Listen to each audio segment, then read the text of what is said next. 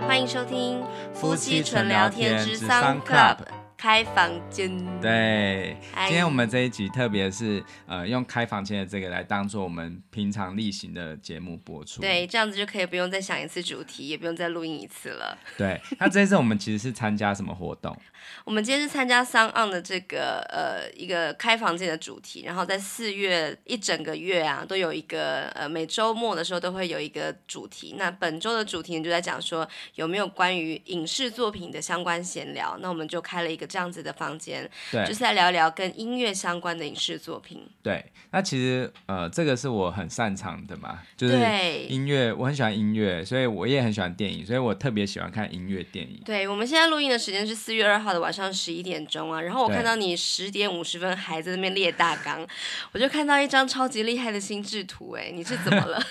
也没有那么 厉害。其实我就是抱持着兴趣来看的，所以我也没有说看过超级多，但是比你多啦。嗯当然啦、对，好，那我要先说一下，等一下我如果会时不时讲说嗨、hello、晚安，就表示我是在跟刚进房间里面的人打招呼。嗯对目前房间里面一个人都没有，就只有我跟你而已。 没关系啊。其实没有人，我们就是当做是平常录音。对，没有错对。好，那我们今天其实台湾发生了一件蛮重大的意外，嗯，就是你跟我说你今天想要先聊这个吗？其实我今天本来我们已经约好要来聊这个音乐电影的话题啊，嗯可是呃，因为发生这个台铁的呃泰鲁格号的车祸，对，我整天心情都非常的低落。真的。对，我相信朋友们大大部分都是。对啊，想到如果是自己在那个车厢里面受到那个撞击，然后对啊整个尸体而且我支离破碎的而，且我我自己也是每天通勤的，对我以前对也是每天通勤到新竹的，对我也很有感。对，所以我我真的觉得，我觉得是到底是哪一个螺丝松了，嗯，对啊，就是会觉得怎么会发生这样的事情，对啊，对，真的，对，可是我觉得很多习惯很重要，就是我觉得很多工作上面的 SOP 很重要，你说拉手刹车之类的吗？我、不管他是真的忘记来还是怎样，反正我觉得很多也习惯的养成是非常非常重要的。对就是像我们在工作上面也是，就是其实凡人都都是没有人是完美的，就是对，机器都会出问题的，何况是人嘛。对啊，对，所以我觉得一个习惯养成，还有就是一整个企业文化，它嗯企业体它要培养出很多的第二个检查的眼睛、嗯是哼，很重要的。对，对，我不知道你有没有是这样的经验，就是像譬如说你在写稿，就是、会啊，就最最长的鬼遮眼就是我啦，对，就是你可能怎么样，这一本书出版之前对好像已经有很多校对，可对是就是有人没有看到一些错，就是，我。对、啊，以前在当这编样，辑的时候，真的很常这样，就是一教、二教、三教、四教、五教，然后就是打样了，嗯打样之后还会再看几次这样子，然后书印出来之后发现怎么会这样？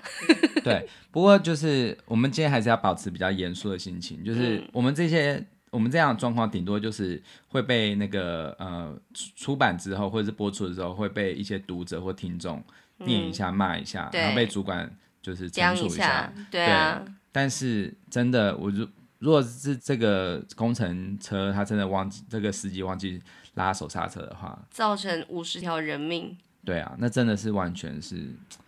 我这们真的一大憾事。对啊对啊，所以我觉得。我我们想要借此机会再次提醒所有的听众朋友，不管你是做什么行业啊，嗯，我觉得要每天都要上紧发条，对，我觉得这很重要，就是因为人真的是在我觉得安逸的环境，真的很容易对，或者疏是忽，说做特别熟悉上手的工作的时候很容易，对啊，对，嗯，嗯，还有一件事，就是我觉得，就是像譬如说那个这一次的意外，其实有很多，应该很多死伤的人，嗯最严重的比较是在呃，就是站着的人，就是哦，站票的人。哎、我之前以为这个泰鲁格号是不能卖站票，呃，其实后来是因为就是在这种廉价期间，实在哦是，太就是多有人，开放这样子，对，有开放，嗯，对。可是我觉得在安全的考量下，其实真的要有所取舍。就是对坐着是比较好。对啊，可是他有这么大的撞击，其实坐在椅子上也，可是它的伤害可能会还是比站着的人还要小，嗯，因为其实坐着的话，它前面有沙发，对对对前面有椅子，所以可以嗯嗯嗯缓冲。对对对对，但是站着的话是直接被抛飞，而且对是对会对直接撞到，因为完全没有任何的防护嘛，天可能哪会直接撞到把手或者是更尖锐的东西。哼哼哼其实我哼自己是很紧张，因为我常常早上有时候会没有位置，我也是会可能会站着。我知道啊对，通勤的时间都是很多人都挤在那里啊。对啊，嗯，嗯，所以真的是愿伤者可以早日康复，然后愿亡者可以安息。真的真的然后是这啊我样。我我今天一直在想象一个一个画面，就是我多么希望是发生这样，就是我的幻想是这样，就是他开进了隧道里面，可是虽然说发生这么严重的意外，可是呃，就是他们在往生的那些人，就是一瞬间就是是没有痛觉，然后立刻被接，就是接续的画面是。就是一个非常优美的世界，就是譬如说那个隧道可以通往一个就是鸟语花香的世界，然后都是软绵绵的棉花在接住自所以他们己。没有痛。对，就是我希望是这样子的画面。嗯，对，就是我觉得生死是非常非常都是人各有命啊，就是谁会知道说是在最前面的车厢这么惨，然后后面是可以可以完全没有人伤亡的车厢，因为后面就是没有问题嘛，主要是因为前段的地方，然后中段就是有出轨，是这样子，对不对？前前面就是它撞击就是力道最大，然后对再再加上它急刹之后，后面的车子就会追上去，哦所以它会就是前面的力会被受受到最大的挤压嗯嘛。对，对啊所以他那就出轨了。对，那但是其实也有曾经发生过是后面几节是比较危险的嗯，的意外，对。譬如说掉到桥下呵呵呵是后面几呵呵节，呵就是所以我觉得人各有命，对，我们不就是哎就我是们很看难说一定要坐在什么地方才是真正安全的，对，所以嗯、真的只能够我觉得是珍惜每一刻。对啊真的。每次，就我刚刚写了一篇文章啊，就在嗯想说，每一次啊遇到这种重大灾难的时候啊，我们总会讲说啊，真的是人生死有命啊，就是生死一瞬间，很快就会不见了。嗯所以我们我们现在能够这么的平安呐、其实都是非常值得珍惜的嘛。对，可是这种心情，就是常常会是在那个新闻报完之后，那个热潮过了之后，就会忘记了。当然像是像我有一个长辈啊，他就是看到有一些人离癌过世的时候，他就会特别注重自己身体健康，嗯，然后就会说啊，我们一定要好好饮食啊，运动干嘛的，对然后就是也会知道说要少抱怨一些事，可是等到过一阵之后啊，他又会就是固态复萌，就是又开始抱怨原本他很喜欢抱怨的事情。所以有时候我在想说，我们应该要时时去关照自己说就是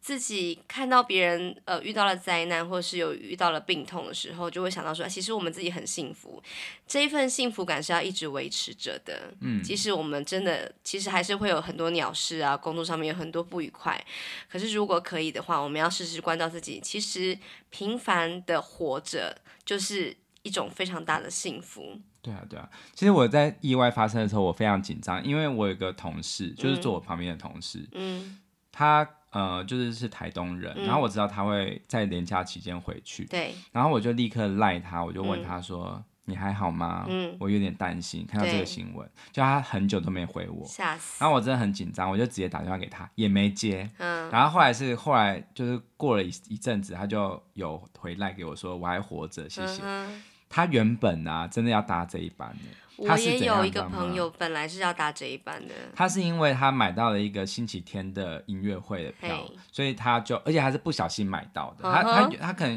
因为他很喜欢听表演，但他有时候他会试手气，就是譬如说，哎、买买看，然后就哎、真的有订到、哎，他就就决定延后回家。嗯，然后我就说，你赶快多去听表演， 对，就是真的是表演救了他。但是我们也不能这样说，搞不好对啊因为他去听表演啊，反而反正就是怎么怎么样都是就后破话财了啦啦。怎么样都是后话。但是我就是觉得，就是我我后来就是有跟我们的主管讲，就是说啊，那个还好那个人他没事，嗯，然后他就说，就是一切都是要感恩。对对，我觉得不管怎样，所有的事情发生，我们都是要感恩。对，对，像今天发生这么严重的意外，也是提醒所有我们这些就是平凡的工作人、对工作的人，对啊，也希望每个人都可以谨守自己的本分，嗯，尽忠职守在自己的岗位上。对我，相信，只要自己多一点点的留意，意嗯，外就会少一点发生的对机会。对，对，确实如此。嗯，嗯，希望就是接下来的救灾或者是，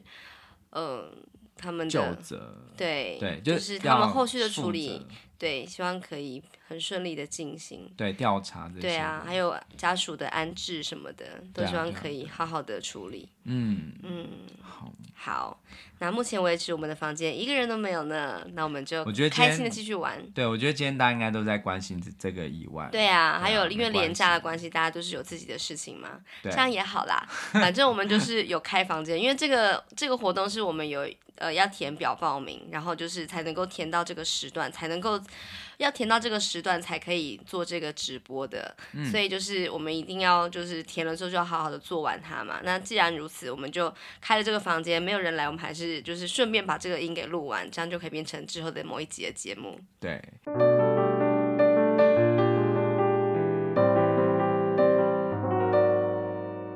好，那今天我要跟大家分享的是音乐电影啊。嗯我不知道大家看过哪些音乐电影。嗯其实音乐电影这个这样的类型啊，其实有很多样。嗯哼但我们今天主要 focus 的比较不是在歌舞片，嗯哼因。为歌舞片大家都会说是音乐电影，譬如说像红魔方啊，或者还是有像松子的一生，对，还有真善美，嗯哼，呃，松子也算是有，但是但是没有那么重。像譬如说，我说的比较重的是类似像芝加哥、哦，或者是歌剧 魅影这样子的。的， 就真的是唱歌加跳舞这样，，对，那这种的话，它也是可以叫做广义的音乐电影。可是我今天的音乐电影比较是 focus 在呃有很明确的演奏或演唱场面，但是那个演唱或演奏场面比较是不是幻想的。嗯像像那个歌剧魅影那种片子，他他会是把角色会唱出自己的心声嘛？对那那会是比较是比较有点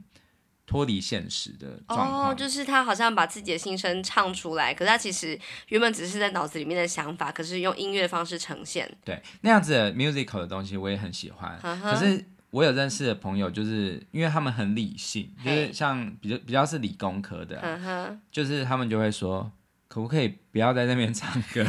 赶快进行下去。我觉得哎这样的人是有点没有情调。哎，可是你之前看那个《冰雪奇缘二》，不是有这种感觉吗？好，这个是你知道，像迪士尼的电影啊，在呃早期是非常非常完美，就是他的在唱歌的时候，他也会推进剧情再往前走。哦，就是他会有一些动作，或者他可能就是有一些角色进出什么的，对，譬如说《白雪公主》中，就是她就是把小矮人在工作的那一段就叫做 high ho，就是他们一边工作一边就是在要回家，嗯然后他在这首歌中也会介绍每个角色的一些个性，哦对对这样对就是一个很成功的音乐电哦影了的解做法。然后像真善美也是啊，她每一首嗯哼歌都会有一个意义，譬对如说嗯对这首对歌让你了解玛利亚是怎么样的人，哦这首歌是像哆来咪这首歌就是。唱完这首歌，他就增进了这这一家人的感情，对然后他对这首对歌。就是过了好几天，对对对它不会对对拖戏。哦，可是，在迪士尼后来就是有一度就是有几部电影是嗯哼非常糟糕，你觉得他在就是硬唱是不是？对，就是我觉得应该是迪士尼死掉之后，就是华德迪士尼死掉。譬如说，嗯、我觉得像猫《嗯，猫儿历险记》啊，嘿，或者是就比较没有那么成功。嗯哼，那我在看的时候会觉得，嗯、这里好像是为了唱而唱。对。可是后来是艾伦·孟肯啊，就是嗯 Alan Menken，他呃就是重振了这个歌舞时代、歌舞片时代的光辉。嗯就他是做了什么改变？他就是密切的跟作词人很紧密的合作。譬如说，他那个时候的作词人叫做呃，就是霍华·艾许曼。嗯那这个这个霍华·艾许曼，他在呃做到阿拉丁的时候，他嗯就、呃因为艾滋艾滋病离开了。哦，对，所以他他跟艾伦蒙肯就做了三部，就是呃，三应该算两部半了，就是《小美人鱼》《美嗯女野兽》跟《阿拉丁》一半。呵后来呵，阿拉丁就是因为他在中途死去世，所以他就离再找了那个提姆莱斯。哦就是提姆莱斯，就是那个我上次讲到跟安德烈多韦韦伯做呃万事巨星，还有艾维塔那个作词家，哦然后后来他们就就是后来还有还有参与就是狮子王的作词，你怎么知道这么多啊因为？我是超级迪士尼迷，这应该是音乐人间观察师的内容了吧？ 没有没有，其实我觉得这个，我我觉得，哎、你知道我们最近还访访我们电台哦，访岳阳访问到 Alan Menken 呢、超扯！超级厉害！哎、我跟你讲，这个真的是我的大偶像，我真的会爱上音乐，真的就是迪士尼的电影。嗯哼，对啊，好，那我们但我们今天的主题不是歌舞迪士片尼，但是我嗯哼在必须说，就是歌舞片虽然说是一个幻想的东西，就是每首歌都是角色的心声或者是不可能发生的状况，嗯可是这个这个我觉得是一个艺术，对，因为艺术其实是可以脱离现实的，对，对等一下，那你刚刚没有说到为什么那个冰雪奇缘二》啊它是哦什么样的状况让你觉得很好不合理？嗯好，我来讲，就是他在那个就是呃那个艾莎她离开那个地方之后，嗯就是她的安娜未来的老公啊，就安娜的那个那个男朋友啊，嗯他就哼叫什么名字？我忘记了，小克是不是？对，小克，嗯，然后他就是在，就是一直在，他就用一首歌来，就是在诠释说他现在到底要不要去找呢？这样子嗯哼然后就开始唱歌，唱一唱一首就是很有流行味道的歌。嘿，可是我这个时候我就觉得，你赶快去好不好？因为哦，他是站在原地唱是不是？不是他也有些动作，也呃那有为些什歌舞么。？那为什么不行？但是他不是在出发的路上，他就是一直在犹豫，说到底要不要去啊？他就是在犹豫啊，他就是一边犹豫一边唱啊。可是我在我觉得以角色的个性来说，我觉得他那个时候应该要赶快追上去，比较符合他的个性，因为他是一个就是很关心这一对姐妹的人。哦，所以我觉得在这个地方，我就会觉得，虽然你这首歌还蛮好听的，可是我觉得很想要看下去。嗯所以我哼就觉得有时候就是歌舞电影到到后来，就是有点为了唱而唱。哦对，，像《冰雪奇缘》第一集，我就觉得不错。对对，对我觉得它是每一首歌它都有一个意义嗯，像譬如说就是艾艾莎利用《Let It Go》就也盖了一栋 房子吧，对，类似这样子的。对剑商来着，对，那像我觉得像《魔法奇缘》的时候，我也觉得还不错，嗯哼，对，但是后来就是有些有些时候就会觉得为了唱而唱，嗯哼，对啊。好，那我今天讲到音乐电影，主要是有分几种，第一种是以真实人物，嘿，像作曲家、钢琴家、小提琴家这样子哦，就是真有其人，然后帮他们改编作品，真人真事的电影改呵呵编，但是当然还是有一些微的杜撰，但是是它基本上是架构在真实的角世界色。上面，对，这是第一种。第二种是杜撰的剧本，嗯可哼，是杜撰的剧本呢，它就不是歌舞，不是唱歌。如果有唱歌的话，也是真正他是歌手，譬如说嗯像哼朱迪，对，或者是像呃什么，就是惠妮休斯顿的，对对对对，或者是呃，就是像嗯，放牛班的春天，哦这样他是有唱歌，可是他是一个就是真正在讲合唱团的故事。嗯哼，对那这两种电影中啊，你有没有觉得很推荐的电影？像第一种就是以真实人物改编的，真实人我有看过《战地情人》，嗯，我真的觉得非常棒，就是对让人觉得很心疼他，为什么他都不下船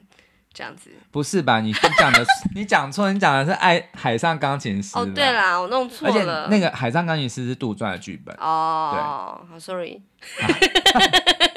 好，没关系，我们这一集就是非常非常充分的展展现出你是真的没有看太多。好，我来这样看一下你的心智图哈，有一些我有看过啦，我看看哈，就是以真实人物改编的。像是那个《战地情人》我有看过，虽然说我刚刚就是记错它的剧情了，嗯阿玛迪斯》我有看过，阿玛迪是在讲什么？莫扎特。对我怕你等会儿讲消说防贝多芬之类 的，再来就是逆光飞翔，嗯就是台湾的那个钢琴师嘛，就那是个那黄玉祥，对，然后接接下来就是《晋级的鼓手》，我有看过，嗯，然后《走音天后》我有看过，对，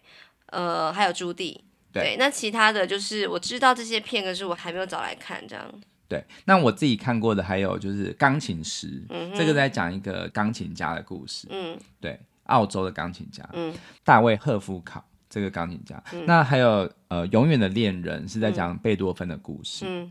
对。然后雷之心灵传奇是在讲那个 Ray Charles。嗯，对，一个这个你有看过吗？我好像有它是蓝调，忘记，哦对，一个灵魂乐的嗯，天王，我只我只记得他的那个海报的样子，可是我们好像没有看过，对，然后还有《波西米亚狂想曲》，嗯，就是在讲 Queen，对你合非唱常团推荐，对我觉得这部很值得看，嗯我觉得他拍的也很写实，到一种让你觉得好像主角是还活着这样子，嗯嗯嗯对，然后还有呃，想飞的钢琴少年，嗯，这也是真实故事，对，然后。无情荒地有晴天是在讲杜普雷的故事，就是这一个片大提名好琴像家港港片哦港他剧翻的译感觉。对，但是这个这部片也真的非常值得推荐嗯哼因为杜普雷的故事让人就是心很酸。嗯哼对他，他是一个大提大提琴家，但是后来他得了那个渐冻症，就是没办法动。啊对对，是一个很悲伤的故事。嗯对，然后还有火箭人，嗯，就是呃艾尔顿强，哦，我也是非常想看，对，这几部是我我想到我看过印象比较深刻的真实人物改编的、嗯，的音乐电影。其实我觉得拍一部好的音乐电影，特别是这种比较是人物传记的电影啊，有一个重点是不要漏漏等，哦，因为有些人会希望说好像把它拍的就是把他的一生都完整的拍出来，对，但是其实这样的会很拖戏。对真的厉害的的导演，他会是选择他最重要的那一些事件和那那几天。转折点。对，那其实我觉得朱棣是这样子的电影，他就对是我马上想到这一部，因为他不他不是说呃他从小怎样，他就一直在交代他以前过去的事情对。他就是从他长大之后，他就直接切入说他呃一直要靠药物的那种状态，然后有时候会回想到过去的事情。嗯对对对对对，光是这样，你就可以建构出他大概是遭遇了怎么样的事情。对对对对对，对，像阿玛迪斯，他也是一个很成功的，他也没有是完全是拍他太多小时候是神童的样子，对他就直接是他长大，然后嗯哼就是做事情的方法也是很天真烂漫，幼甚至到有一点幼稚，甚至有人会有人会抨击阿玛迪斯这部电影，觉得是有点丑化莫扎特，因为他在里面的那个那个演演莫扎特的、啊，他真的是一个还蛮讨人厌的。呵呵，就是会常常会大笑，然后会有点就是讲话很酸，我好像有看过，就是感觉他很不稳重，对。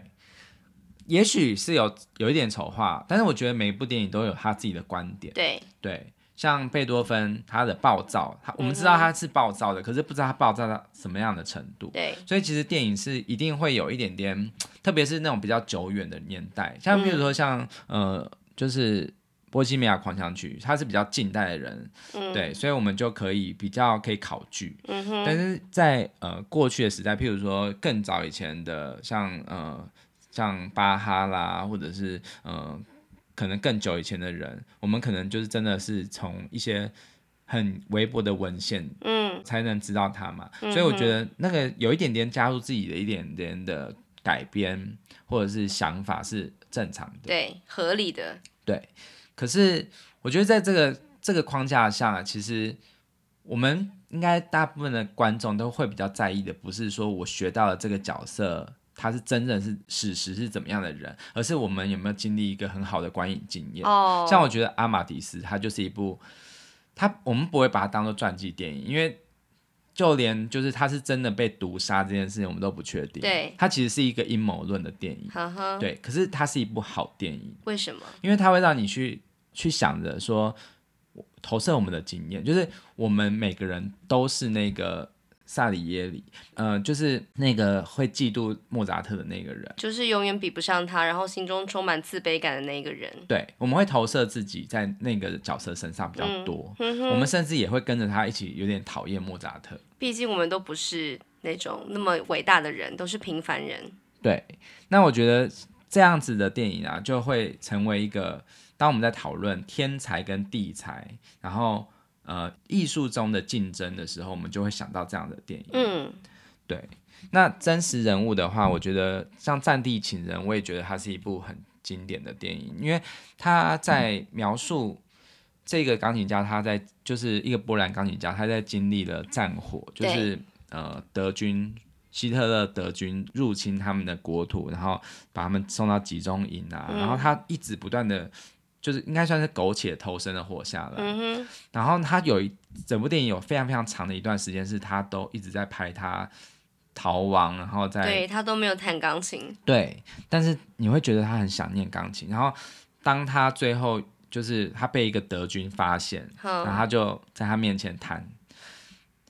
就是肖邦的曲子。我觉得那个那个场面真的是会让人，好像我记得是叙事曲，嗯对，就是肖邦的叙事曲。我觉得真的会让人觉得，哇，音乐是多么的重要。嗯就是一个德军，他是明明是面对的是一个他们的敌人，嗯，可是他居然就是被音乐感动，然后就、嗯就是手下留情。就把它放了。对，然后而且他那个音乐啊，你会觉得是在很长的时间都没有任何声音，没有任何人的声音，也没有任何音乐配乐的的情况下，他忽然想起来的时候，你会觉得他那是一种救赎。嗯，对，所以我觉得这部电影是给我印象很深刻的一部音乐电影。那真《的钢琴师》这部电影我也觉得很经典，就是他在讲那个大卫·赫夫考，嗯这个澳洲钢琴家，他就是在呃，就是从小就是爸爸就是非常希望他成为钢琴家嘛，就一直逼他练琴嗯哼这样子。但是后来他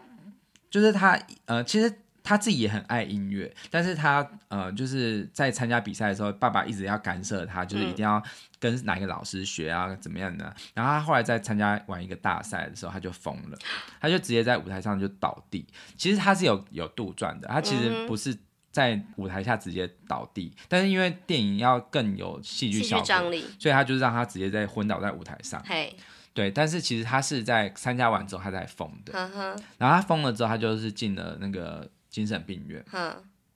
然后当然是跟他爸爸完全没有联络嘛，嗯然后爸爸也是当他没有这个儿子。嗯他电影他是拍说在精神病院里他都没有在弹琴，嗯然后直到有一天是收到一个女生，就是后来成为他老婆的感化，嗯他就慢慢的接触，再再重重新的，就是回到钢琴前面，嗯然后之后就是又成为一个就是有钢琴事业的一个钢琴家这样所。以他有痊愈，他有慢慢的康复，呵呵对，就是好像也是在音乐的救赎下，也慢慢的可以让自己比较好。但是那当然跟还，史实有什么不一样？史诗他也一样是疯了，可是他在呃，就是精神病院还是有持续的在弹琴呵，呵没有完全没有弹。哦，然后他后来就是史实，后来他有跟他爸爸有恢复一点点的关联呵呵关系这样子，对。但是在电影中，他并没有拍出这样子的的故事，我每次听到这类故事，总是很疑惑，嗯就是我们都希望孩子好，或是希望他大名大放，对知道他的热情或者是才华所在，希望他可以完全的让他钻研，然后就是发发挥到最大值嘛。嗯。可是如果他不想的话怎么办？你如果讲到这样子的的这个剧情，我会推荐另外一部韩国电影。这嗯一部电影是、应该是呃，应该也是有，就是它是有有所本的，就是有一个这样子真正有这样的故事，但是它并不是特特指一个人，它是嗯嗯哼可能是结合很多不同的故事而组成一个一个杜撰的故事。嘿，它叫做《我的小小钢琴家》。嘿，他就在讲一个小男孩啊，他就是真的有音乐天分，可是他其实他最终他为什么要练习？其实他就是非常非常希望妈妈可以陪他，所以他就是一个这样子的小孩，他在探讨这样子的小孩的心理。所以就是看完之后，我嗯会觉得心头很酸。虽然我是很有点久以前看的，可是我在看的过程中，我也是不断的在想说，到底为什么要就是我相信有些小孩是真的是这样，就是比较乖的，比较比较听不话会对比较不会叛逆的小孩啊，他可能真的是学琴是为了满足大人，可是也是有很多小孩他是就是真的天生就是有这样子的欲欲望想学，然后不是为了别人。像你知道对日本有一个钢琴家，一个女生叫做小林爱实，嗯哼，对，你可以去查小林爱实，就是啊爱跟实怎么写？有爱爱心的心的爱爱，然后实果果实实的的实实，嗯这个哼，小女孩她从就是可能四岁还是几岁就开始弹琴了，嗯，然后也没有人逼她，她就是非常非常喜欢做这件事情。然后爸爸甚至有人说：“哎、你可以发展别的兴趣啊。”她说：“我不要，我就是喜欢钢琴。”然后每天都一直在练，然后甚至她会练了，就是连续练三天三夜，然后之后就就在比赛前倒头就睡这样子。嗯哼，就是这么爱的状况。然后爸爸也是只能够让她发展，对啊，而且她这个少女啊，她就是呃从小就是只要一碰到琴，她就会变一个人。你可以去上网查她的影片，就是会着魔是不是？对，就是她的表情会非常非常的丰富，但是她嗯就是我觉得这种人就是天生。就是要给她学钢琴的，嗯就是后来她在二零一五年有参加肖邦钢琴大赛，嗯就是从四百多人中就是得到前十强这样子。但是他也许他是真的就是可能有一点失误，所以没有进到就是得到最后的六名前六名。嗯哼可是我觉得已经非常厉害，嗯而且他已经已经算是一个职业级的钢琴家了，已经二十五岁了这样。嗯哼，我觉得这样子的人，我就觉得他是。天才儿童，然后他也有很好的教，就是很愿意投资他的家庭，对。那当然就会成为一个很好的故事。哎、可可是这样的人又会让我想到另外一个状况，嗯就是假设我们的孩子真的是超级有天分，对他真的应该要出国学习，可是我们家里没这财力，嗯，也有可能，就是对，呃，我觉得怎么样都有，但是我觉得像像曾宇谦的故事，我就觉得哇，他真的非是，常的伟大、哎，对他就是其实家人也不是顶有钱，可是可是爸爸为他卖房子，对，而嗯且他当然就是爸爸要有这样的心，然后小孩也有这个努力，对对然后还对有社会企业的赞助，对对奇美对对那时候对赞助他，嗯哼，对，反正其实我觉得这个缺一不可，就是一个成熟的音乐家，他一定是要天时地利人和。对，确实，对，那你说要强逼他不好吗？其实有一部电影在打破这个想法，就是《晋级的鼓手》。哦，对，《晋级鼓手》那里面的那个老师他是那怎么样的？可就是根本就是魔鬼啊！，对，可是你说他最后是不是进入到一个更大的音乐的殿堂里？对他就是在讲说，如果你要让一个人变更好，你就是把他逼到极限就对了。对啊，这让我想到一个事情，就是说，哎，你就是问一个作家，就是为什么你可以写出这么多脍炙人口作品，然后嗯那个人就说，你只要就是有一个。马上就要把你杀掉的出版社的老板就可以了， 追杀你，嗯，你就会每天都会有很多的产量。这样对，像那个小叮当的作者就是藤子不二雄，他也是在非常非常大的压力下，他在创造出哆啦 A 梦嘛。所以我觉得对学习任何乐器或者是任何技艺，它就是压力是很必要的。，对，是，当然《进阶鼓手》这样的故事，它是你知道那个那时候放映之后啊，我们的那个指挥老师，就是以前我们合唱团的指挥老师就说。你看，就是跟学生说，你看我有没有对你们很好？ 不要这样比好不好？人家是晋级的鼓手，我们是平凡人，好不好？对，可是像我以前的，我们有两个指挥老师嘛，一个是就是男生，那男生的指挥老师他是朱大哥，他就是真的是对我们非常的温柔，温柔。但是另外一个叫刘玛丽，玛丽老师啊，就是我说最近访那个艾伦孟肯的那他个。真的超强他。是我们电台的主持人，他有得过金钟奖，是一个非常资深专业的主持人。那他那时候在带我们合唱团的时候啊，他就是非常非常严格，嗯，他严格到就是就是我们真的会怕他的那种。嗯哼就是 只要有人唱错，他就会怎么又在错。然后他有一次讲一个很好笑的，因为但是他不是故意搞笑，他是很认真严肃的说，到底是哪到底是哪一锅粥坏了这一群老鼠屎？他讲他讲反。 然后我们其实我们那时候是很紧张，可是被他一讲之后，我们就会很想笑，但是又不知道怎么嗨哎笑。，Hello，晚安，对噔，噔，嗨，嗯，好对，啊，我们现在在聊那个关于音乐的影视作品，然后刚刚聊到什么？哪一部？晋级的鼓手，对，对，那把人逼到极限。对，但是我相信，就是像那个老师，他曾经这样子要求我们啊，我们后来都会对于，就是譬如说要写一个音乐会的节目单，我们都会战战兢兢，就是我我们一定要、哦、不容许出错。对查证，又再查证。那我觉得有点对不起大家的是，我们做这一集节目啊，有些东西我们真的没有时间太多考据，嗯哼，对，但是就是我相信，就是我们只是在呃特别做。一个大方向的聊聊天的话，我觉得还还 OK。对，而且我觉对得我们可以再多聊一些，就是关于音乐以外的人际相关的事情。我想听众对应该会更有兴趣。对对对嗯，对，像我觉得那个《雷之心灵传奇》啊，它其实也是有在讲到很多很心灵层面，因为他是一个盲人嘛，嗯所以他看不到，嗯但是他就是有一些心灵上面的问题，嗯，就是在呃，就是对于毒瘾的需，他有就是卖呃，就是还有吸毒。吸毒，对，然后他在常常有时候会就是感受到一些幻觉，嗯哼，对，就是像比如说他有时候摸，我记得有一幕好像是摸那个行李箱，然后就摸到了一个尸体，一个手，但其实那是他的幻觉。哦，对啊对，其实我觉得，我觉得一部好的电影啊，其实它它还是要有一点超现实的成分。对，就是因为我觉得这些这些，特别是这种大使名人啊，他都承受了比很多人大很多倍的压力。对，对，然后有时候真的很多，像譬如说，如果你是拍爵士乐手的故事啊，嗯，几乎在老一辈的那种爵士乐手，超多都是都是吸毒，都是嗑药，因为他们实在压力太大了。是怎么样？他们是有很多被要求说一定要做什么演出，还是怎样？就是他们的环境也是啦，啊就是嗯哼譬如说，所有的乐手都在，就是都在吸大麻，然后你也会觉得好像哦就很自然而然的就会染就上，是在那个环境里面，你自然就会跟他们一样。然后再加上如果是真的心非常的疲惫的时候，哦，对，可是我觉得有很多励志的电影都是告诉我们说他是怎么样克服这个，嗯哼，像譬如说《雷之心理传奇》，他最后还是就终于是克服了这个他毒就瘾戒了毒瘾。对呵呵，对。那我觉原来得如此其实你看到这些电影之后，你就会开始醒思说，哦，我们常常会追求成就啊、名利啊，可是其实我觉得最重要的还是回归到自己对，的心灵，嗯，对，就是你这真的是你要过的生活吗？嗯，对，像我很佩服，我最近真的很爱的钢琴家，虽然他鲁宾斯对坦，鲁宾斯坦他没有拍成就是电影，但是他嗯有纪录片，对他就是一个，我觉得他没有吸毒，可是他就是在呃结婚之前，他就是非常非常的享受生活，呵呵就是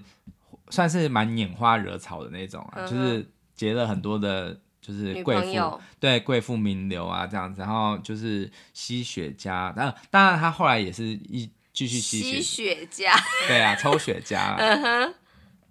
对，然后就是是过着很放浪不羁的生活，嗯，可是，在他结婚之后，他就完全的是，嗯不但是为了家庭，嗯就是变成是一个很好的丈夫跟爸爸。嗯他也是从那个时候开始决定，就是闭关恋情，嗯哼，就是因为他觉得他要给他的家人，他不要让他的家人未来，就是譬如他小孩以后长大，然后别人就会说，哎，你爸爸真的很有才华，可惜这样子。就是因为他以前是一个靠天分在，嗯哼就是他没有很认真的在练哎、习。所以婚姻它真，所以就是一段婚姻真的是让一个人就是还是有机会可以转变的，而对不会觉得说啊，就是我虽然结婚，但是那只是我的后盾而已，我还是可以过原本我想要过的生活。对，我觉得他的故事是会让人觉得婚姻是有帮助的，好，嗯对。呵呵但是也有也有一些就是婚姻是完全是失败，然后甚嗯至哼会让人觉得哦，好，真的是不如不结，对。呵呵，那我刚刚讲的都是真实人物改编的嘛对？那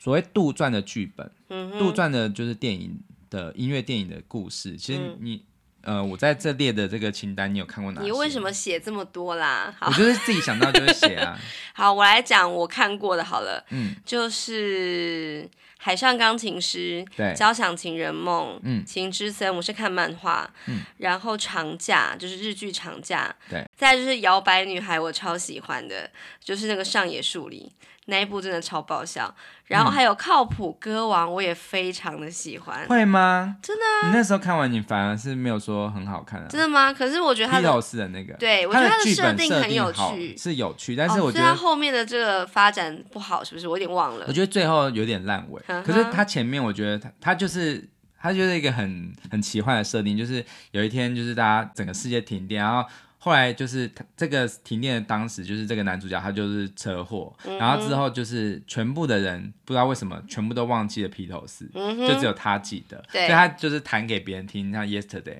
然后别人都很震惊说神曲，这首歌也太好听了 吧！然后之后他就开始用就是所有披头士的歌开始骗钱骗钱，对，他就开始变成就是旷世巨星，对，可是他也开始怀疑自己，说他这样对吗？对，嗯哼，我觉得是嗯非常有趣。好，然后再来是越来越爱你，越来越爱这部片，你。其实我在写的时候，其实我应该刮胡啦，因为它不，它不是，它虽然是一个杜撰的一个影片，但是它也是一个歌舞电影。嗯哼，对，可是它的歌舞电影中是比别的歌舞电影中还音乐的乐手啊，还有就是跟探讨音乐人的心理是更深的，就是对成名与否啊，还有就是呃这种话题。嗯对哼，而且这部片对我来说也是蛮有意义的，就是之前我们有聊过一集，就是关于那个电影院里面的奇遇嘛，就有提到这部片，嗯对我再把这个相关链接放在说明栏，对，然后再来就是放牛班的春天，嗯，合把唱爱团。找回来，我有看过，对，我没有看过，我觉得他最后是也是蛮动人的，我觉得那个音乐的效果是很好的。对，对对对可是我觉得像这一种杜撰的剧本啊，嗯会有一个问题，就是说。实在是太梦幻了，比方说就是那种呃，以摇摆女孩来讲，她们就是典型的素人，突然变得超厉害，对然后就是会在一个比赛就是打败其他队伍啊，然后就是就变成一个 happy ending 这样子。我有时候会觉得说，真的有这么容易吗？那你把那一些就对是很认真学音乐的人放在什么地方了？他一开始就是只是一个学生社团，可是到对最后就是在最后，其实我觉得音乐电影很常会犯的这样的问题，就是他那个过程没有铺陈的非常的好。嗯，还我刚才想到还有另外一部类似这样子的感觉的片，就是你说那个以前就是没有很很好，然后忽然就是在舞台上大家都变得超好的，嗯就是有一部那个在讲九二一大地震之哦后，就是老师你会不会回来？对这部片后来他们表演的时候， 我就觉得有点太我真的很受不了那一部。前面我觉得很棒，但对是后面就是觉得怎么好像就是我觉得那个转折太突兀了而且我觉得他有一点抄袭《交响情人梦》哦。他就是也有在翻转那个什么什么大大提提琴琴什么的，就觉得你干嘛啦？好啊、我们先嗯不不评论这个，但是我觉得像《交响情人梦》这个，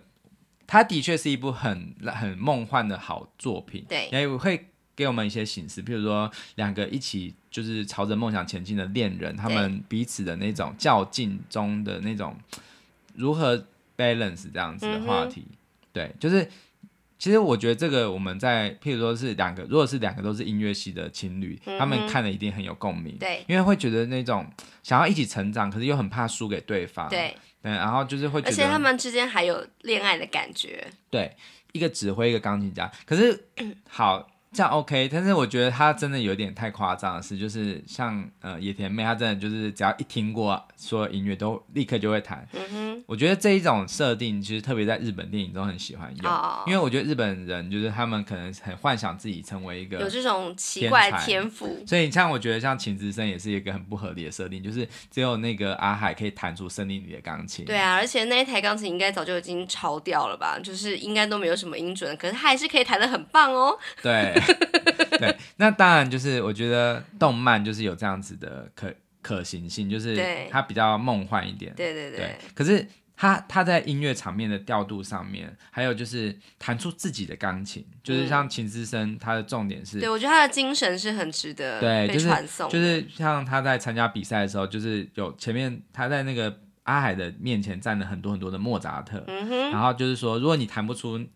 呃就是你自己的风格的话，请你把谱还给我。嗯哼，对，那其实这个这个想法是一个呃莫扎特的一个书信中他。流他透露出来，他是说，请把这一首钢琴曲交给一个森林里的少年。哦，对，所以就是这个作者就是用这句话来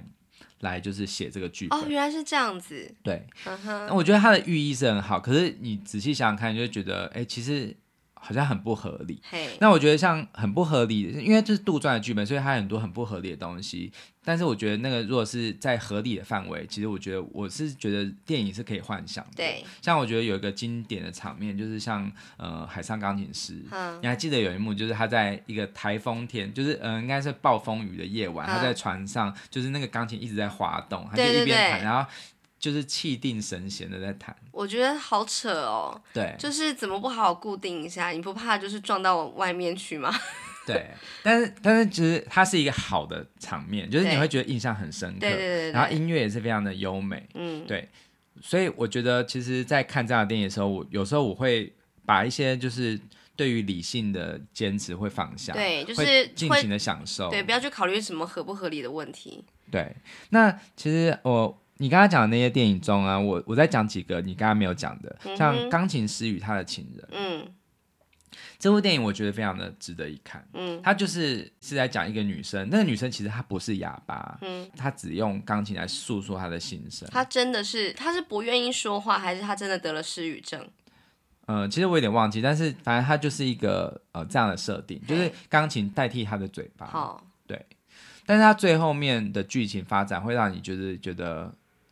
他其实应该是要把钢琴要放下，就是他不要去再去追，太去执着于这件事情。就是他在有一幕，就是他最后他要离开的时候，然后钢琴就是沉下沉到海里，他那个时候就可以说话，他就他就会为什说么话钢琴沉到海里？因为就是他把他的，我应该是隐喻说他把他的那个过去的那个旧伤就是放下了，嗯哼，对。是真的沉到海里吗？还是对他的幻想？是真的。啊，对，嗯哼，那其实我觉得是一个隐喻，嗯哼对，就是其实这部电影也是很值得一看，它是金棕榈奖得嗯主。哼，对，那其实这部电影我还蛮想要再重新找回来看的。嗯然后还有呃红色小提琴，嗯我家有 DVD。嗯对，他一直就在讲一个民情，他就是其实他是用血，他的表面的漆是血，这样、嗯哼是人血，然后他就是流落了很很多个地方，嗯哼，然后就是是发展了这每一个地方的人对于这个琴的故事这样子。嗯其哼，实有些蛮惊悚的，嗯哼，对，但是它有一种凄美的一种跟音乐有点音乐跟惊悚的结合啦。哦，对，啊其所以它是实什么杀人相关的哦？对。哦另外一部有这样子的感觉的，就是跟杀人悬疑相就是结合的一部很经典的日本电影啊，我觉得以以后我们可以来分享，就是嘿叫做《杀之气》，哦，对，它是一个推理故事，它是电影还是日剧？它是电影，一开始是电影，后来有拍成日剧，哦，然后有好很多版本，呵呵，对，然后他他这部电影就是就在讲说一个钢琴家，他其实是杀人凶手，但嗯是他最后在表演的时候，他就是呃回忆了很多他过去的事情，嗯对他过去的成长的历程，嗯所以也会让你很鼻酸，就是觉得这个人他为什么他会是就是这么无情？其实他是有他的故事。嗯嗯嗯嗯对嗯然后呃，《蜜蜂与眼泪》嗯哼这部电影是跟《情之声》一样，都是在讲钢琴比赛。嗯对，钢琴比赛中就是每个角色他的就是参加比赛的人的故事。嗯哼，对这部电影我觉得非常非常值得用很好的音响来听，嗯，因为我觉得它的音效还有音乐场面是也是真的可以拍出音乐的那种奇迹的瞬间，就那是故事本身，嗯我觉得也很很值得一看。呵呵特别是我觉得应该是要看小说，哦，这部这部小说是非常非常经典的，在讲音乐的大赛，然后每个人就是面对大赛的那种心情，然后还有就也是一样，跟《秦时声音》也是有一点类似，就是在那么严峻的比赛压力之下，如何找回自己最初的那个钢琴的初衷？嗯哼，对，有哎、这我样的主想题。要插个话哦，嗯，你觉得学生的音乐比赛可以看谱上台吗？好，这是一个很很很大的很好的议题。那其实我是我是支持的，嗯，其实这个始作俑者是谁，你知道吗？是李斯特，因为李斯特他太天才，他都是就是完全不看谱，带就是不带谱上台，所以后来大家就觉得大钢琴家应该是要这样子，嗯哼所以就是规定大家后来都没有人带琴琴谱，对可是有些钢琴家就坚持带谱， 对譬如说强尼，不是啊，谁强尼 带谱，冷了？那你还现在笑？房哦间里面一个人都没有没，关系，结冰。好啊，还有呃，就是有一个叫做李希特，李希特是一个超级大的，李斯特不带谱，李希特想带谱。 对，李希特他是一个非常非常重要的一个钢琴大师哦，他嘿算一一个俄国的一个钢琴家，他已经过世了。那应该算是我们如果是说到二十世纪最伟大的三个钢琴家，嘿，就是大家应该就是大部分的人会想到的是男男生的话就会是鲁宾斯坦，嗯还有嗯霍洛维兹跟李斯特，嗯哼，哎、李希特。嗯那李希特他就是在晚期他都会带谱，因为他觉得他的脑无法记住这些。嘿可，是就是像焦元溥，他有针对这样子的事情有写一篇文章，哦就是说，就是我我宁愿希望是他可以很忠于原谱，然后很带给大家很感动的音乐，而不嗯在意他带不带谱。呵因为呵很，多很多钢琴家他是不带谱，可是他就是真弹的的是没那么好。对或者乱弹，或者是不太忠于原谱。呵呵，对，所以我就觉得其实我不是很在意这个。呵呵，对，但是钢琴大赛不知道为什么，就是因为大家都不带谱，所以你如果你带谱就显得很逊。我会有这个问题，是因为我看了我们一个朋友，你知道吗？那篇脸书文嗯不知章道，，呃，我会 我会有这个问题啊，是因为我看了一个脸书的文章，那是我们的的一个音乐朋友，他是吹萨克斯风的，嗯，然后他就是去帮忙评了很多学生的比赛。哦，我知道，对，然我后认因为识就是他觉得说，呃，主题这个核心应该是说，这个问题的核心应该是在学生上面，因为学生他毕竟是比较不那么专业的嘛。那你如果说硬要他把全部的谱都背起来，然后再上台的话，那很有可能因为紧张的关系，他就表现的不如就是他应该有的那个实力。对，对，然后他就觉得说，我这个朋友啊，就是我们这个朋友，他觉得应该是可以带谱的，对，然后那个谱呢，就是当然是希望是原版的嘛，这样子。然后可是就是如果说你要上台的话，那你可能必须要先检查一下他那个谱的这个版权问题啊，那至少是要带正版的谱才可以去比赛什么的。他觉得那个是另外一个问题了。嗯，然后他这篇文章，这个脸书文就是引发了一些讨论。那其中就有一个人，他是坚持一定要背谱才能上台的，因为他觉得说，就是如果说你连一个谱都不能熟悉的话，你何来就是音乐性这样？然后当然就是有其他人就是有持反对意见，就是如果说我们一个音乐比赛就是。最终就是希望可以评比出一个人他如何把这个乐曲、这个乐段表现的最好，然后让大家可以受到感动的话，那应该是要带谱才能够让这个音乐表现的更好，不是吗？对，可是你不觉得很不公平吗？钢琴家可以不带谱，可是嘿交响乐团的所有的团员都可以带谱，对然后还有就是指挥可以带谱。对，有人就这样说，就是那对嗯为什么合奏的是可以带的，那为什么是独奏那些什么钢琴啊、萨克斯风啊之那类读的？那学钢琴的真的好衰哦、对啊，而且因我为觉得钢琴有多少音，你知道吗？对啊，而且钢琴要翻谱其实也不容易嘛，就是他可能还更忙嘞，嗯所以我就想说，我自己也是跟你一样想法，就是我觉得带不带谱，就是还是看个人。他如果觉得他可以不用带谱的话，那 OK 啊，你就背起来嘛。你觉嗯得不用，就是记在心里面反而比较放心的话，OK。可是有些人觉得说我想要有谱在旁边，就是当然是尽可能是熟练到你可以不用看谱，可是你需要看的时候你看一下，我嗯对觉啊得那是对于一个要展现音乐性的人来说是最好的状态。是。对，对你刚刚让我想到一件事，就是像那个《蜜蜂与远雷》啊，它里面有一个段落，就是那个比赛它很特别，因为一般音乐比赛大部分都是就是一些那个古典音乐家的作品嘛，可是它这一这一个电影它里面有一个比赛曲，其中一个指定曲是一个现代作曲家做的曲子，嗯然后它它这个曲子它只有做就是只有做一部分，然后有一部分叫做 cadenza，就是呃装饰奏，嗯就是你知道像钢琴协奏曲或者是小提琴协奏曲，他们会有一段落，就是第一乐章的后面一个段落，就是让演奏家自己即兴发挥。哦，这样的东西嗯哼，那其实这个是对于很多钢琴家很难的事情，嗯哼因为钢琴家有很多钢琴家他是不是习惯那个即兴演对奏对的？对，以前那时代是有的，像肖邦、李斯特他们都会，嗯哼，但是后来就是大家变成钢琴家都是很中规中矩的照谱，嗯哼反正就是没有个没有自己的个性。那那个即兴可以自己先练习吗？当然可以，你可以自己嗯哼去发挥，嗯哼你可以自己先写谱，然后再练也可以。然后背谱上台。对，可是他就是蜜蜂原雷就讲这四个角色，他怎么样去开发属于自己的个性的，嗯哦就是他这个部分是占了很大的篇幅，哎、我所以想我觉看嗯得了。很值得一看，因为你会发现就是每个人他怎么样面对找到自己音符这件事情，嗯哼因为你在你特别讲到带谱不带谱的问题，我就想到的是，我如果是不带谱的话，其实它有一个好处是说，你可以比较在那个当下比较不受限的去，哦，对，是去可以发挥这一部、嗯这个部分。但是当然就是，如果是你一定要对于谱要有很足够的熟悉度，对，对，但是如果你带谱的话，你当然也是可以用忠于言谱这件事情来，就是来跟大家说，其实这个是有有理由的，嗯哼，对。可是所谓看谱的瞬间，其实你还是会多少有一点被限制，对哦。，所以你知道两派的人都有这样的声音，对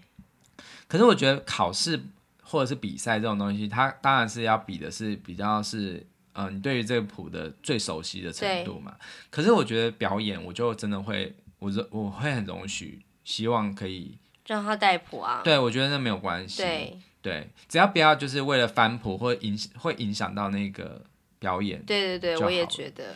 对啊对，是啦，而且我觉得。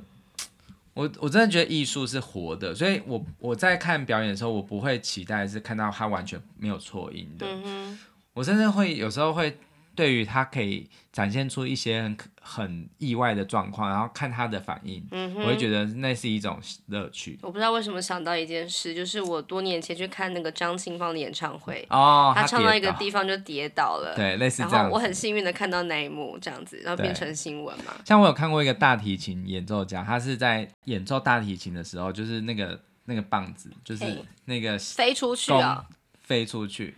然后然他后就飞中到断了。中段，那他有飞就是打到那个观众吗？没有，他就是直接在舞台上飞出去，然后后来就是那个就是帮他伴奏的人就帮他捡回来。哦，好可对爱然后我哦、们就是因为他是一个伟大的大师，所以我们就是也是当然掌声会鼓完励全的宽容啊。，对哼哼， 而且应该会觉得很幸运，说竟然看到这么精彩的一幕。对对对没对。错，好，我最后再稍微就是讲几部比较特别的，好了，就是像你有看过《一个巨星的诞生》吗？没有我觉得这部片你应该会有共鸣。女神卡卡是不是？，对，嗯、好我它要是看它有三个版本，一个是朱莉·加人演的，然后第一第二部是我的偶像芭芭拉·史翠莎，嘿，然后第三部才是这个女神卡卡，它是在每个年代都有就是用这个剧本拍，但是是哦，对对，它是一个哦，有有这样的模板的一个电影，所以它也是杜撰的剧本，可是找对不同的女星来诠释。对，那他的故事大就是大概就在讲说，原本是男生是明星，然后嗯女生是辅佐男生，嗯然后后来女女生她就是因此而爱上了音乐，或者是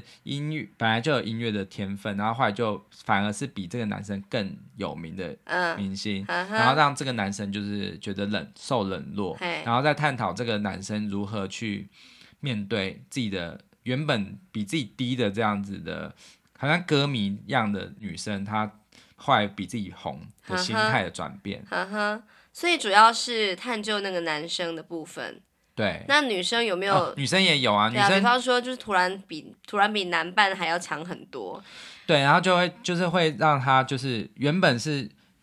她会可能会有一种很复杂的心理状态，就是自责的，嗯哼，对，但是他最后的结局就是，呃，如果你没有看过，可以跳过这一段。就是女男的，就是后来就是受不了这个压力，他就走了。嗯哼，对，然后呃，女生她就是在她她的最后的一幕，就一定是女生在舞台上，就是很孤独。对，但是她就是对这个男的唱出她的心里的感感谢，嗯哼，对，就是这个男的造就了她这样子的故事。嗯，对，就是他的剧本是有这样子的套路。嗯那你知道《爸爸十岁》他也很喜欢这样子的电影，嗯哼就是就是他最后一定要有一个独秀啊，嗯然哼后让他就是整个很 focus 在他身上，哦，就是一我个想巨看星的欸诞生呢、嗯哼。对啊，好，我想看了。哎、这对样子，我是想到这礼拜我们可以来分享一下那个《蜜蜂与远雷》这部这部日本电影。嗯，嗯哼，好，OK，那我们先讲到这里啊，就是我想要问你一个问题，就是你觉得一个最印让你印象深刻的音乐场景，它可能会需要符合哪些条件？我觉得当然就是最重要就是好听的音乐，对，然后还有那种跟这个呃演员的个，就是应该是说这个角色这个剧里面的角色非常契合的那一种感动吧，就是。呃，我举一个例子，就是我很喜欢那个《交响情人梦》的那个、嗯一个场景，就是说那个好像是分 A 团跟 B 团嘛，对，然后那个比较逊的那一个那个团就是 B 团，嗯然后 B 团他们虽然说没有像 A 团这么的专业，就是好像是天生就很厉害，可是他们就是会用他们自己的方式来表现音乐。嗯，然后就是比方说最重要的那一幕就是他们突然就是开始站起来啊，然后开始就是用不是一般的那种姿势去演奏他们手上的乐器，然后还有甚至翻转了那个大提琴，对，这样子的音乐再搭配，就是这样子的动作搭配那个音乐，会是让我非常的受到感动视觉上的震撼，然后耳朵也会有感动的感觉，对。会让我觉得说哇，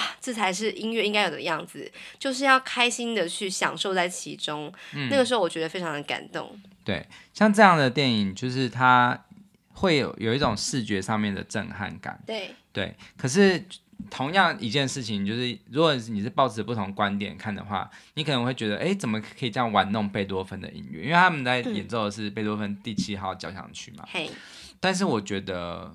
就是音乐本身就是一种 play，对不对对？play music 嘛。对，对，所以我觉得以站在玩音乐的角度，我觉得这样是合理的。嗯哼，对，而且你知道，其实我最近看一个小说，叫做《呃东京艺术大学嗯》，就是这本呃不是小说，就是它算是一个纪实报道文学吧。然后它就是在讲说，就是所有去考东京艺术大学的人，他们的就是各种类的人的一些奇闻异事。嗯，对，然后其中他就讲说，其实你要怎么样上这个学校啊？像我举两个例子，就是像因为这种一当要当艺术家，一定要有点搞怪。那或是有点独特性，对，那其实他他会有一些面试的时候，你一定要把握机会，好好的展现你的独特性。嗯像比如说，我举几个例子，像呃考法国号的，他嗯就是怎么样，他就画四个，有一个人就画四个漫画，然后就是设计一些角色的对白，嗯然后之后用法国号去根据这个这个对白的音的高低去吹奏，哦，然后就他就上了。呵呵，然后譬如说，呃，美术班的，就是他他给你一支炭笔，然后还有一张纸，就是叫你画自画像。嗯哼，那一般人就是会很中规中矩的画自己嗯的样子嘛，他不是，他把那个笔嗯呢，就是就是炭笔整个弄碎，然后抹在自己的脸上，然后再把那个纸按在这个自己的脸上，然后就说这是我的自画像，就是脸拓就对了，，对，然后就哗上众了取宠，对对，但是我觉得你看哦，就是就就连就是这么的严谨的日本的第一艺术第一学府东京艺术大学都要大家做这样的事情的时候，你就知道说其实为什么不能够很开放的玩。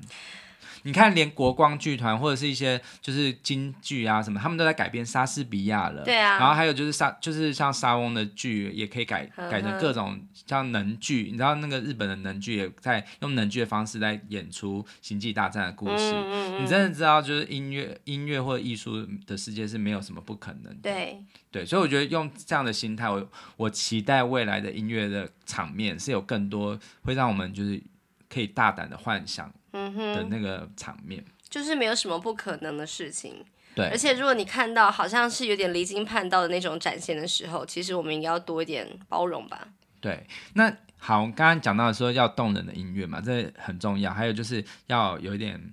就是视觉响应的东西。嗯哼，对，那对我来说，我我觉得，因为我们是学音乐的人，所以我很重视的是你的那 个手是真的是有有没有做到这一有没有到位，基本上嗯就哼是、这个是很考验导演的功我力。知道你的意思是说，如果演员本身真的不会演奏的话，他要把它演得很像，这件对事情你很重视那个逼真程度。这个我觉得是我们会音乐的人我们很重视的，因为我觉得那个如果没有做好会出戏可。是我们这些门外汉根本就不懂啊。没有，可是我觉得有一个很经典，就像你说《交响情人梦》嘿嗯在电影版的第二部后后半部呵，呵就是野田妹她就是跟那个那个外国的那个指挥啊，嗯哼，她一起合奏那个叫呃呃肖邦的第一号钢琴协奏曲。嘿，我觉得那一段我真的完全分不出来是她其实是假弹的，你知道吗？她真的弹的哦，非你常非说常他的做的像，非常棒，是不是对？哦，我以为你要讲他就是演的很差。没有她演的很好，呵呵，因为她那个她的幕后代弹是郎朗。哦，因为其实还好，是因为野田妹就是上野树里，她本身是会钢琴的，嗯哼嗯可是当然没有办法弹成这样子。可是我觉得她真的有做到很像。嗯哼然后其实我觉得这一点这件事情是很神奇，就是国外啊有专门教演员如何弹得很像的演演戏的指导。他他们是专业的人哦好强哦。呵呵我相信，所有乐器都是，小提琴也是。对对对，像那个红色小提琴，他的那嗯个哼演奏家也是，他们也不是说本来就会小提琴，，对但是也要要让他们知道这样子是很像的。对对对对，哦这是我觉得要符合真实的这样子。对啦。第一可条是件真的是对我们来说，我们这种。没有，呃，就是不会弹钢琴的人来说，会觉得说，反正像木村拓哉在那个长假里面，他这样子随便乱弹，然后你觉得怎么可以这样子的时候，我们就觉得说他脸很帅就够了 嘛。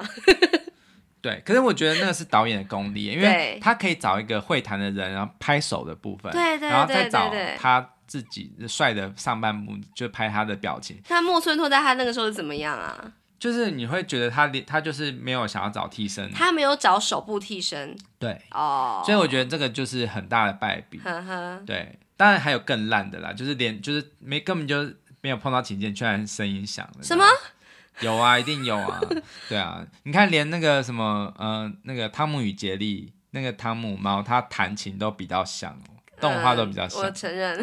对啊。 嗯哼，好，第一个条件我觉得是这个，然后第二个条件就是我刚我就是跟你很像，就是我觉得是要，我觉得电影其实之所以会有一电影，其实基基本上就是一个骗局嘛，就是它嗯就是用蒙太奇的手法在组织这些。这些画面，所以它一定要有点幻想的元素对，它绝对不要是很刻板的，就是在那就是一个镜头到底的拍，那完全没有嗯哼精彩。你它在一定讲蔡明亮是不是？蔡明亮好像哦，他有拍那种就是像洞啊什么的，就是对啊，那种就是就也是有拍一个杨歌舞贵场妹，就是面哭二十分钟什么的。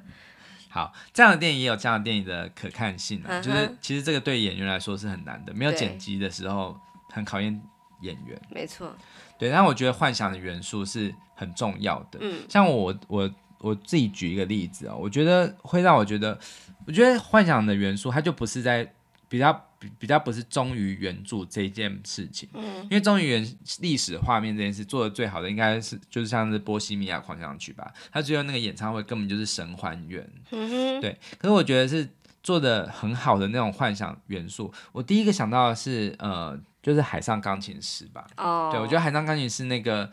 就是他的那种斗琴的场面，他不是弹完之后，嗯然后就是有一很经典的一幕，就是把对那个烟放在那个钢琴上面，然后就钢琴点火弦上面，对然后就被点燃了，是很夸张，可是真的对非常有效果，就而且是真的会让你觉得说，哇，他们真的是经过激烈的斗争，对。然后还有一首曲子，他弹的很激烈的时候，就是出出现了残影，三三只手的残影。这个有点扯，可是你知道，你知道，其实因为你就知道，它就是一个传说，就是传奇，嗯哼对，就是一个 The Legend。就嗯是哼它的电影名称就是一个一九零零的传奇，嗯哼对，就是一九零零年出生的这个钢琴家。嗯然后还有就是他看到那个女生的时候，他弹的那首《Play in Love》，嗯哼，就是那种爱慕之情，对，所以你会觉得这部电影它真的是一个很浪漫的电影。嗯，对我觉得这个幻想的元素是一个很重要的，就是为什么我要看你这个音乐电影？嗯哼我觉得我不是看纪录片，我也不是看真的人在弹，嗯哼。我就是觉得这个是电影很重所要的以还是要有点戏剧想象成分在里面，才会觉得说这个音乐电影是有可看性的，对相对来说有可看性。对，然后还有当然很多技术层面都很重要，譬如说对剪辑，嗯哼嗯然后还有就是回忆交错的回忆啊，这些很经典的，像那个《杀之气》，我就觉得是一个很经典的。嗯，我想找来对看。对，就是找他会回想过去的事，你就觉得那个音乐澎湃，再加上那些会让你起鸡皮疙瘩。嗯哼，那最后一个问题想要问你，就是你有没有觉得你很想要看的哪一个音乐音乐人的故事被拍成传记电影？音乐人哦，对，不管是古典的或者是爵士、流行的各种都可以，歌手啊什么的。我觉得有些是我很想看，可是又很怕，很怕受伤害。你说他怕被拍叉是不是？对，因为它太经典了，或或者是那个歌手本身，他实在是太太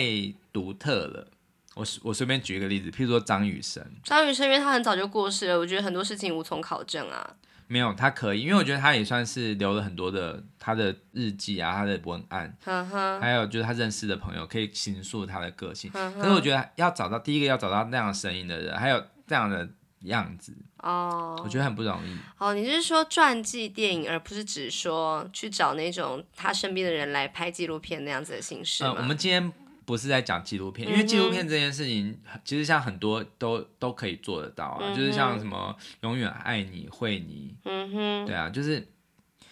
很多电影都可以做到的。但是我觉得，特别是呃真人电影的剧情片，我觉得是很不容易的，特别是这种有就是被 base 在真实的人物上面。嗯好，那我想想看有谁。嗯，其实我蛮想要看张惠妹的，哦，对，因为我觉得嗯我也想她看真的是非常的，就是很独特的那种音乐人生吧。